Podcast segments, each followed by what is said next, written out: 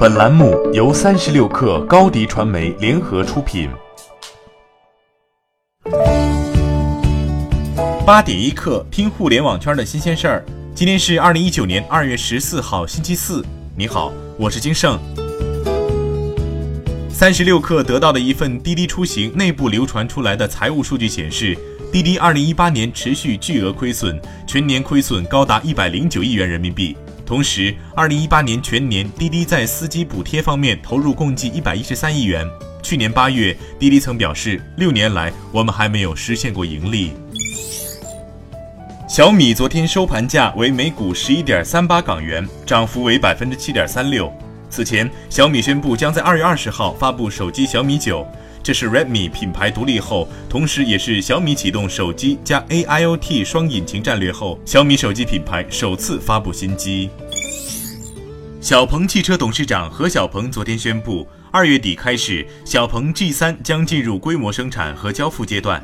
二零一九年，小鹏汽车将会再吸纳五千位员工，研发和创新体系的员工占比超过百分之五十。他表示，二零一九年是新能源汽车行业政策调年，更是小鹏汽车的机遇年，是宏观经济承压年，也是小鹏汽车的加速发展年。有消息称，全食便利店已将它在北京、天津、成都的连锁门店打包卖给银鹭食品集团，但银鹭母公司雀巢否认了这笔交易与雀巢有关。全食的经营困境已经持续多时。三十六氪获得的一份内部资料显示，自去年十一月以来，全食便利店在北京关店约九十家。截至二月十三号，全食在北京的店铺还有三百二十家左右。这意味着这轮关店比例超过百分之二十。中信证券发布的最新研报认为，柔性屏是 OLED 大逻辑之一。二零一九年是可弯曲、可折叠应用的开始。三星引领，国内 OPPO、vivo、小米跟进。预计二零一九年出货量在百万级，为应用元年。目前面临的问题是价格偏高，以及铰链的使用寿命不够。